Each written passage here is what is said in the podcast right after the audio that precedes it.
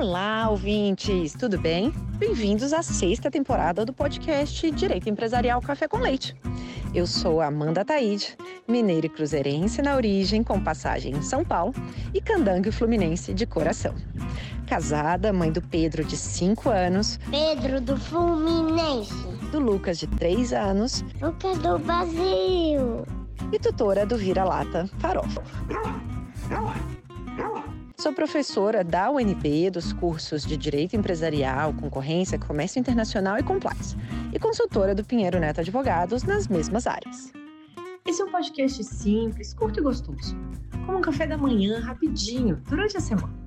Nosso audacioso objetivo é ter uma biblioteca em áudio gratuito dos textos dos principais autores de direito empresarial do Brasil, para a gente poder aprender ouvindo com suas principais ideias e teses jurídicas. Eu recordo a vocês que cada temporada segue sempre a mesma cronologia do meu programa de curso da UNB. Ou seja, a gente começa com teoria da empresa, passa por fundamentos do direito societário, segue por limitada e fecha com SA. Pegue então sua xícara de café com leite ou chá, seu tênis para fazer exercício físico e cuidar da saúde, ou então seu fone de ouvido para ouvir no seu meio de transporte diário. Vamos comigo então para a próxima xícara de café com leite?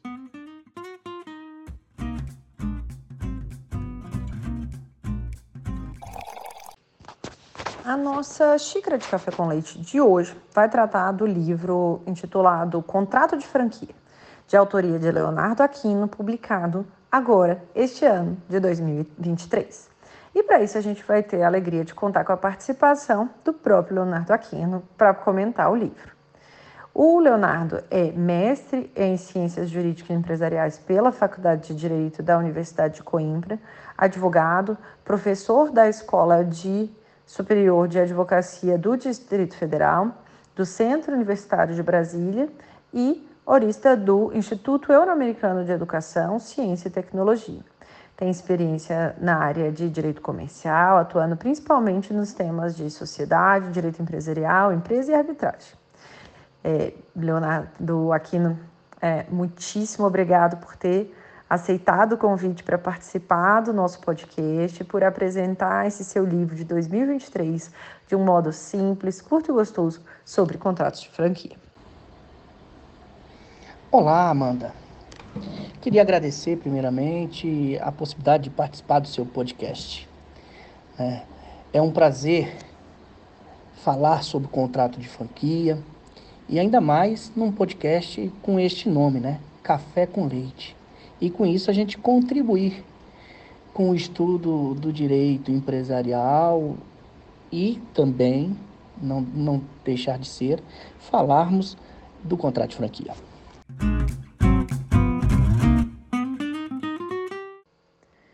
Leonardo, ah, conta pra gente, qual que foi a razão de você decidir escrever esse livro, qual foi o contexto de redação e conta também por que, que você decidiu escrever esse livro e deixar ele né, publicado ah, na versão online e gratuita né, para todos os ouvintes. Então, quando a gente divulgar aqui o episódio, a gente vai divulgar também o, o, o link que está no, no, na, na, na internet para download gratuito desse livro, né? Uma preciosidade em termos de acesso. Conta pra gente esse processo de tomada de decisão. Amanda, falar desse contexto, né?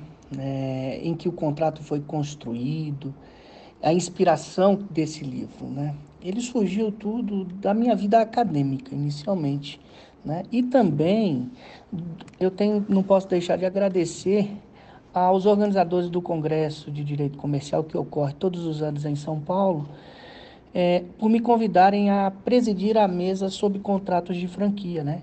E isso me acendeu a necessidade, uma luz na construção deste material, deste livro, uma vez que quando a gente vai buscar na doutrina, a gente pouco encontra livros né, com esse tema e com a nova legislação.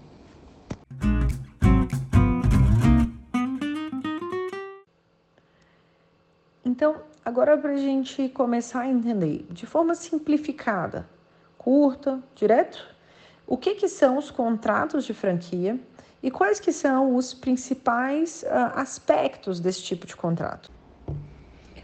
O contrato de franquia é uma forma né, que o empresário, franqueador, já estabelecido, ele tem de ampliar a sua rede de distribuição sem a necessidade de assumir pessoalmente despesas vultuosas. Né? Por outro lado, o empresário franqueado que deseja ter êxito em uma nova empresa, ele se utiliza do, do instrumento de franquia, né, de uma franquia já devidamente consolidada e mais vantajosa. A percepção de franquia, ela decorre da legislação. E a legislação, a Lei 13.966 de 2019, ela conceitua o contrato de franquia como um sistema de franquia empresarial pelo qual um franqueador autoriza, por meio de contrato, um franqueado a usar marcas e outros objetos de propriedade intelectual, sempre associado ao direito de produção ou distribuição exclusiva ou não exclusiva de produtos ou serviços, é, e também ao direito de métodos e de sistemas de implementação da administração de negócios, ou até mesmo o sistema operacional desenvolvido ou detido pelo franqueador mediante a remuneração direta ou indireta, sem, no entanto, caracterizar qualquer relação de consumo ou vínculo empregatício em relação ao franqueado ou a seus empregados, ainda que durante o período de treinamento. Então, di diante desses conceitos, né, nós podemos concluir que o contrato de franquia nada mais é que um sistema complexo, um, sistema, um negócio jurídico complexo, né, inserido dentro de uma exploração de uma imagem empresarial classificada dentro do aspecto ou do espectro de um contrato de distribuição e colaboração empresarial complexa. Isso é importante porque a gente verifica dentro do próprio contrato uma ideia heterogênea que acarreta numa ideia de operação econômica, envolvendo a, a, autorização de uso dos direitos intelectuais vinculados especialmente à propriedade né, industrial, à produção, à distribuição exclusiva ou não exclusiva dos produtos ou serviços, sem não esquecermos, sem nos esquecermos, né, de uso de métodos e sistemas de implementação e administração. É, essa disciplina né, usa a expressão é, sistema, não é? seria uma ideia um pouco atécnica, porque nós estamos é, dentro de uma ideia de contrato. Mas a ideia básica é de explorar né, a imagem de uma outra empresa bem consolidada no mercado e esta empresa consolidada nos dá arcabouços e sustentação para o desenvolvimento do nosso, da nossa atividade.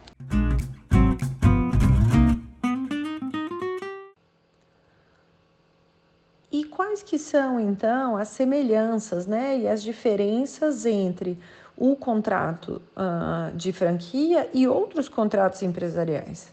E de que modo que você coloca, professor, uh, a, a, o contrato de franquia entre aquela dicotomia né, clássica trazida por Coase entre empresa de um lado e mercado do outro. Você entende que o contrato de franquia seria, né, estaria ali no como um contrato de entremeio, um contrato híbrido, né, uma terceira via, depender do autor essa expressão que é utilizada, que a gente teria ali ele no meio do caminho entre esses dois extremos? Como que você enxerga essa, essa, essa visão aí das franquias? O contrato, Amanda, o contrato de franquia, ele por ser um sistema na forma de uma relação negocial complexa, ele pode né, acarretar igualdades, similitudes com diversos tipos contratuais. Por isso, é importante a gente saber distinguir diversos tipos contratuais para que a gente não tenha uma confusão na, na, compreensão do contrato de franquia. O contrato, primeiramente, vamos fazer uma distinção entre compra e venda e franquia. O contrato de compra e venda, na forma do Código Civil, um dos contratantes se obriga a transferir o domínio de certa coisa e o outro a pagar um certo preço em dinheiro. No contrato de franquia é um pouco diferente. Né? No contrato de franquia haverá uma aquisição na forma de compra e venda entre o franqueador e o franqueado, mas não de, mas não de forma articulada. Pois a ideia no contrato de, de franquia é a aquisição do produto pelo franqueado é revender este objeto é, aos consumidores da marca. Na franquia não se vende apenas a mercadoria ou o serviço, mas todo um negócio formatado dentro das características do contrato de franquia. A gente também pode diferenciar o contrato de franquia da licença para exploração de marcas ou patentes. É muito comum a gente encontrar distinções e até confusões a respeito disso. Né? A Lei 9.279, no artigo 139, concede o direito de licença de uso ao titular do registro, como ao depositante do pedido de registro da marca, sem prejuízo de direito de exercer controle efetivo sobre as especificações, natureza, royalties e a qualidade dos respectivos produtos ou serviços. Essa autorização para o uso da marca poderá ser equiparada à licença para a exploração da marca, que é um contrato específico na Lei 9.279, artigo 61, que lá dispõe o titular de patente ou depositante poderá celebrar contrato de licença para a exploração. A licença da marca poderá, ou da marca, ou da patente, ou de desenho industrial, é, ela poderá né, ser equiparado também à ideia é, de autorização de um uso de um direito sem transferência da propriedade, muito parecido com o contrato de licença.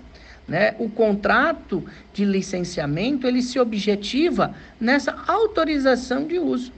Né? Esses contratos eles vão trazer essas questões. Já o contrato de franquia é mais amplo ele não só tem autorização de uso da marca, como também vai ter autorização do know-how, né?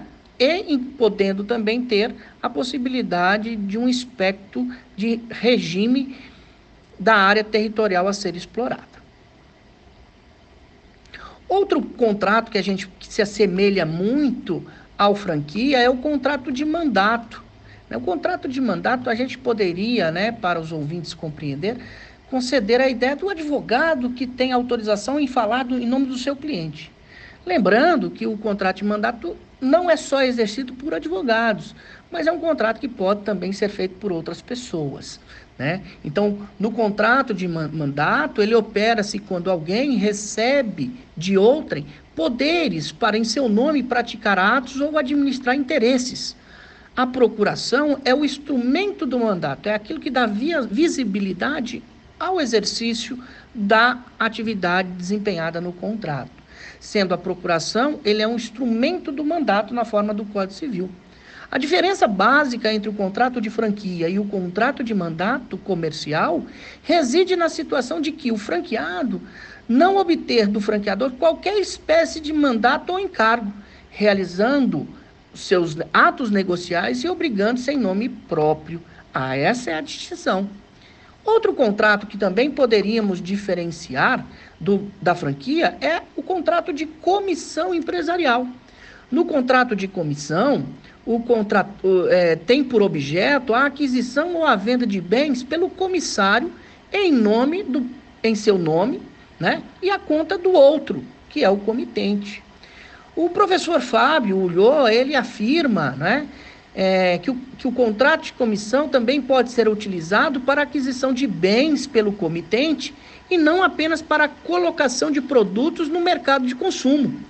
A franquia, por outro lado, não diz respeito apenas ao comércio de mercadorias, mas também pode se referir à prestação de serviços. Dessa compreensão que a gente tem, dessa afirmação que o professor Fábio nos coloca, a gente pode dizer que no contrato de comissão, o comissário assume a responsabilidade por si sobre as obrigações firmadas em, em favor do comitente, que seria um terceiro beneficiário no negócio. Na franquia, não há uma autonomia entre franqueador e franqueado. Ou seja, o que, que eu quero dizer com isso? O franqueado, diante de sua independência, negocia os produtos ou serviços que adquiriu por compra por meio da compra e venda do franqueador, tornando-se a relação mais complexa do que a relação de comissão. Outro contrato que a gente precisa também falar, distinguindo, é o contrato de distribuição.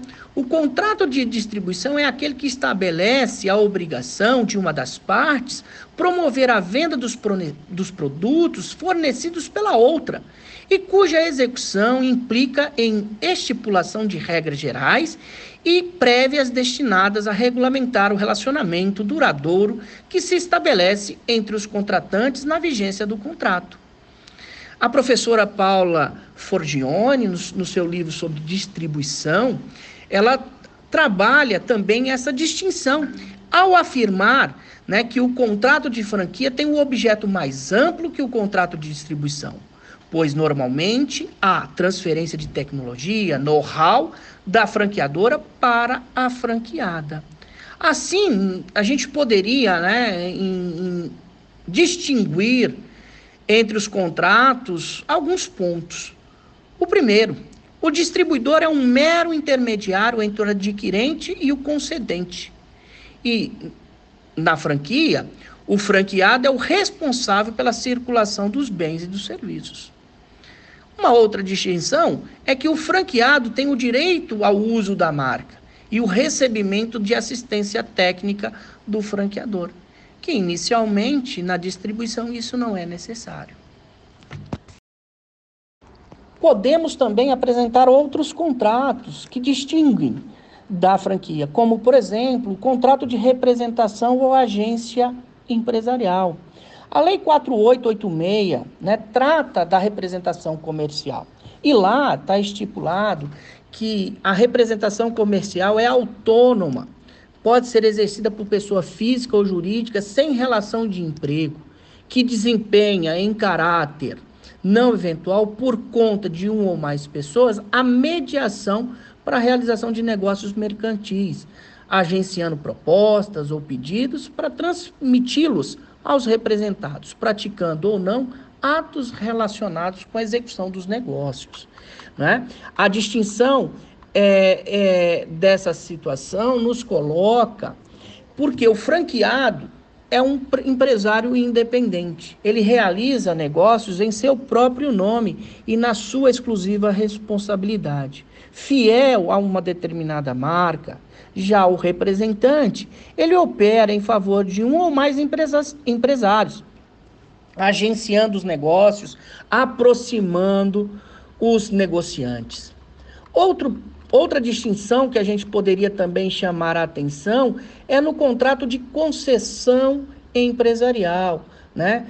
A concessão ela está vinculada à comercialização de veículos, aonde determinado empresário, que é o concessionário, se obriga a comercializar com ou sem exclusividade, com ou sem cláusula de territorialidade, os produtos fabricados por outro empresário, que é o concedente, nas condições estipuladas por este último. Né? Nesse sentido, a gente verifica que há uma similitude entre os contratos de franquia e de concessão mas também há distinções.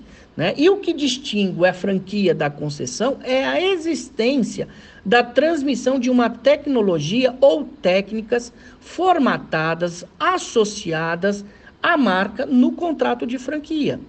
Né? No contrato de franquia, o franqueador não concede apenas a marca e seus sinais distintivos. Ele está comprometido também com as obrigações de assistência e transferência de tecnologias, técnicas comerciais, gerenciais, como os conhecimentos adequados para a comercialização dos produtos ou dos serviços, ou até mesmo para a produção dos bens que constituem objeto desse contrato. Né? Na verdade, é, o sistema de distribuição organizado, planejado e mantido pela política eficiente do franqueador, que promove vários integrantes da rede com os estudos e métodos capazes de desenvolver de forma mais adequada esse contrato. Em síntese, a gente poderia dizer que a diferença entre os contratos de concessão e de franquia reside no fato de que a franquia não possui um caráter de distribuição limitada aos produtos do franqueado, porquanto a franquia poderá ser de serviços e até de indústria. No contrato de franquia, o franqueado assume as despesas e o franqueador estabelece as regras como será instalado e operado o seu produto de serviço.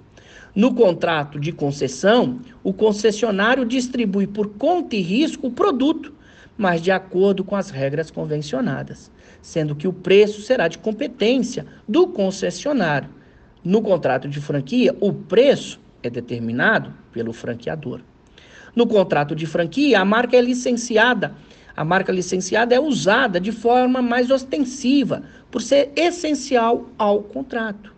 No contrato de concessão comercial, o uso da marca não é essencial, né? Na concessão comercial, o uso não é essencial. Pode ser inclusive ausente, né, desfigurando a questão contratual. E por último, a gente chega na distinção entre contrato de sociedade, de empresas, e o contrato de franquia.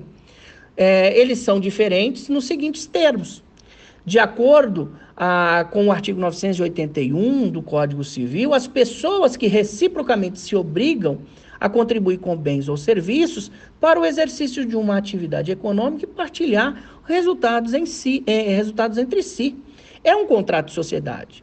Na franquia, os contratantes, franqueados e franqueadores atuam para atender aos seus próprios interesses, com esferas de decisão definitiva, definidamente delimitadas e sem a existência de uma organização interna, e não no interesse comum das partes vinculadas na forma da sociedade empresarial. Essas são as, as principais diferenças entre o contrato de franquia e alguns dos contratos que, empresariais que nós temos.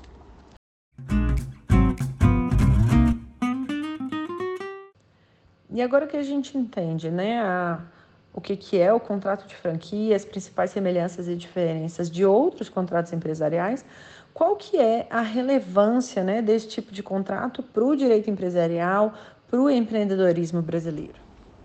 Amanda, a relevância né, do contrato de franquia para o direito empresarial.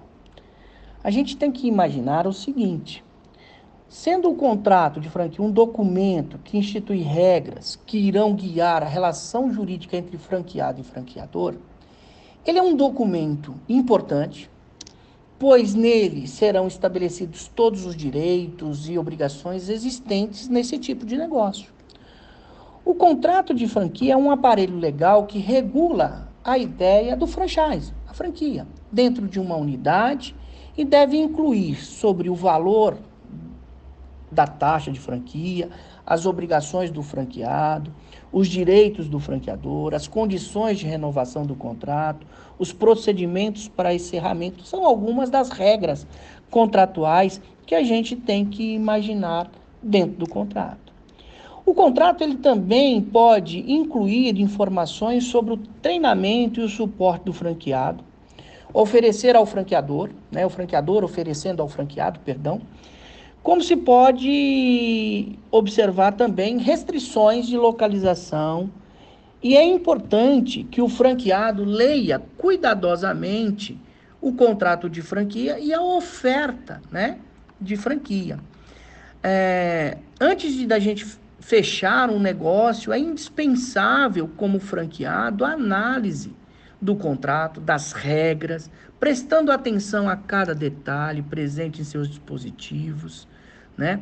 Já o franqueador, ele tem que elaborar né, a COF, a, a, a circular de oferta, de forma a preparar o caminho para o sucesso da rede e da relação com seus franqueados. Por se tratar de um contrato altamente detalhado, é, ele é normalmente muito extenso, em virtude da importância né? A linguagem também não pode ser muito dentro do, do juridique, juridique, juridiquês. Tem que ser um contrato que nos reflete a simplicidade da informação, a transparência na informação. Né? E eu falei né, que a, sobre a circular de oferta.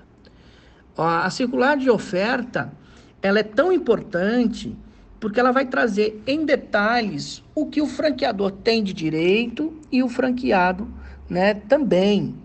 Ou seja, é uma ideia de preparação do contrato de franquia. devido à importância dessa circular de oferta, precisa ser, ela precisa ser entregue no mínimo 10 dias antes da assinatura do contrato. Né? É, são coisas importantes. Então, esse contrato de franquia, ele tem uma re relevância ímpar, não só para o direito empresarial, como para o desenvolvimento do mercado de consumo. Porque muitas vezes é, eu não tenho conhecimento daquele tipo de negócio, mas o franqueador poderá me instruir, me ensinar a usar aquele produto, aquele serviço e expandir a marca dele. Né? Então há uma troca de interesses nisso. Né? Então essa relevância é fundamental para o direito.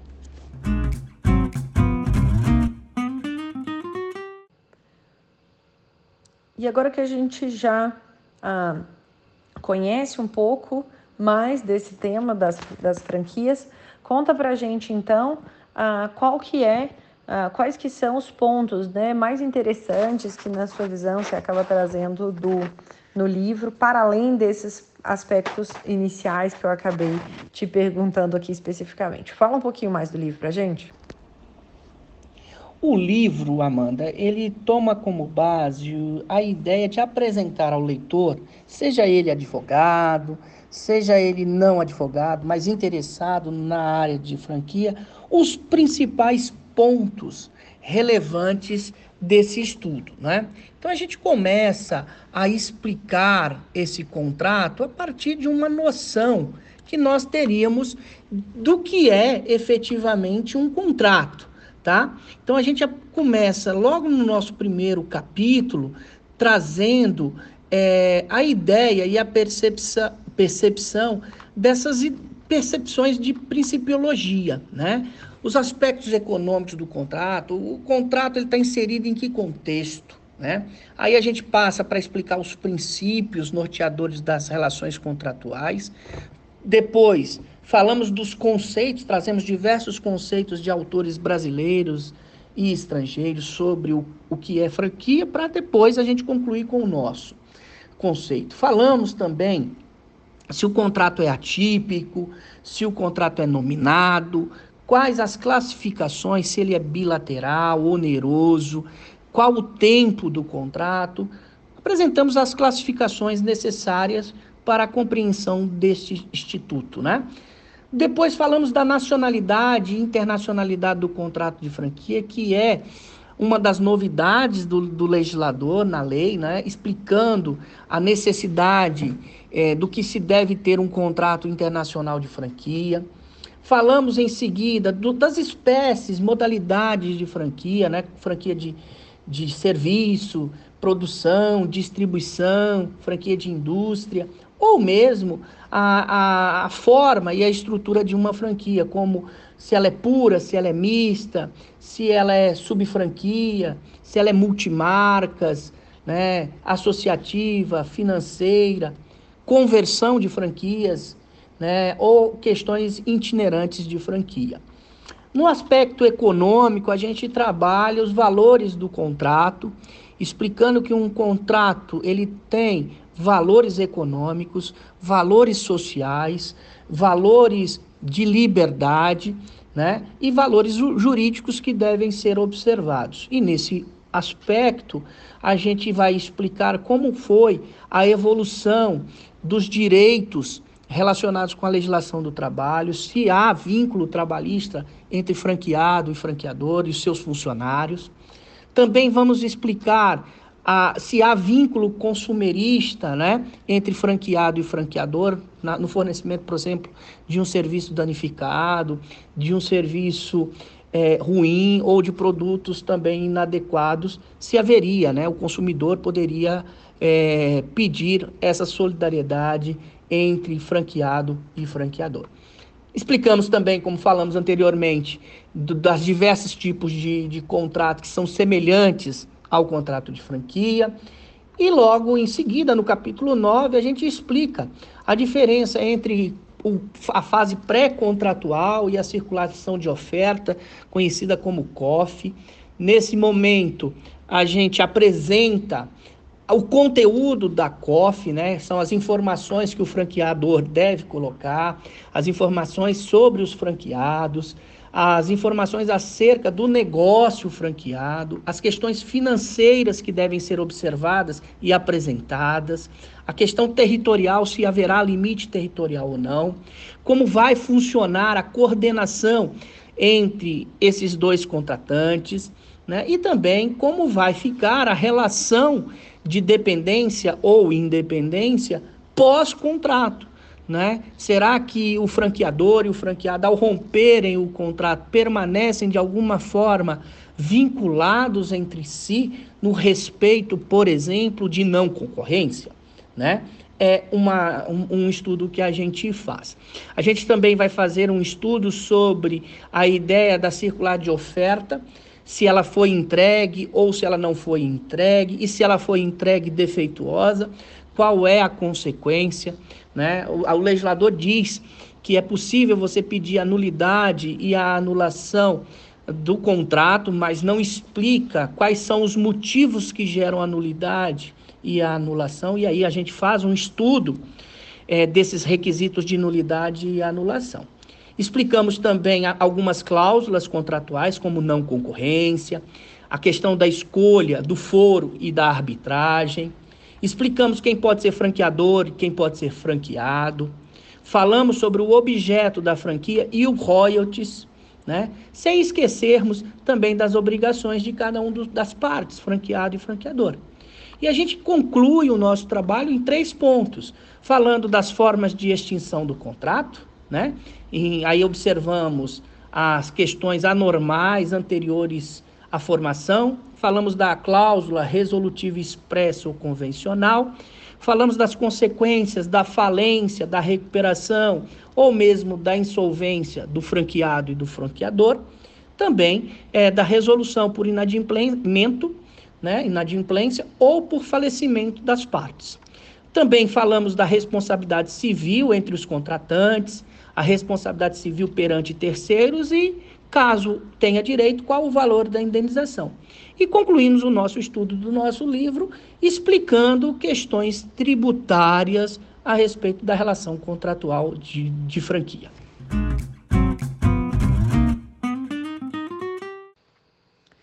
Professor Leonardo, e conta agora, finalizar, como que você se mantém atualizado, como que você ah, faz né, diariamente para ter acesso às informações que você precisa ter na sua atividade acadêmica e profissional?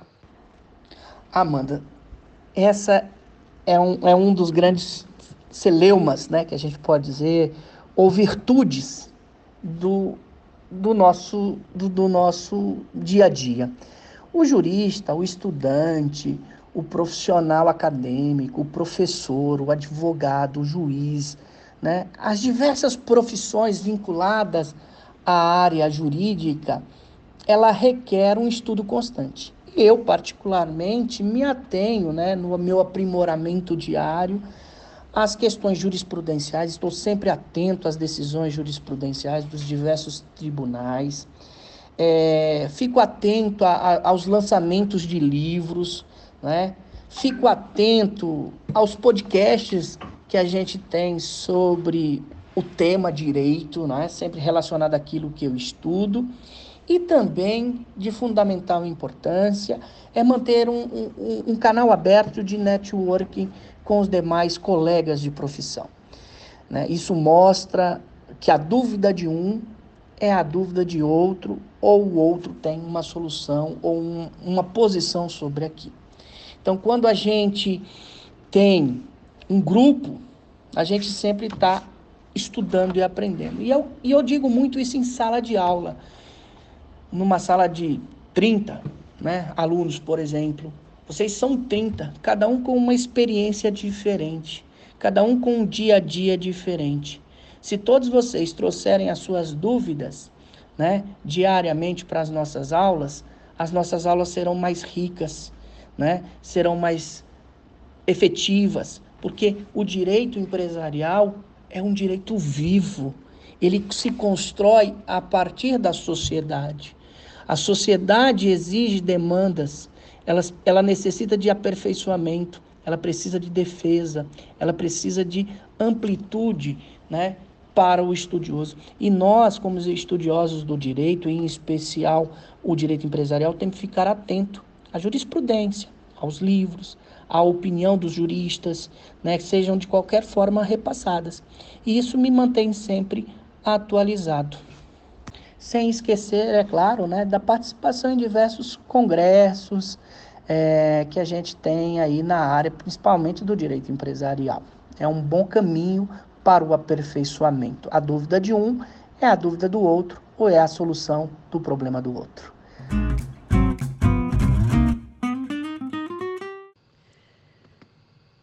Professor Leonardo, muito obrigada por ter ah, participado dos, no, do nosso podcast e por apresentar aqui seu livro novo. Parabéns pela publicação e parabéns por ter divulgado aí para gente, é, que já foi circulado para todas as meus, minhas turmas e já entrou também na bibliografia obrigatória do curso. Então, obrigada e até a próxima. E Amanda, muito obrigado pelo convite, pela possibilidade de, de divulgar o meu trabalho, né? É, agradeço e estou aberto a, a, a novos convites. Trabalhar, discutir, apresentar e estudar é algo que o ser humano não pode deixar de perceber o que está em volta. O direito empresarial é um direito vivo. É a partir da sociedade que a gente constrói um direito mais justo e perfeito. Obrigado pela oportunidade e estamos sempre de pé e à ordem para as necessidades. Até mais. Muito obrigado.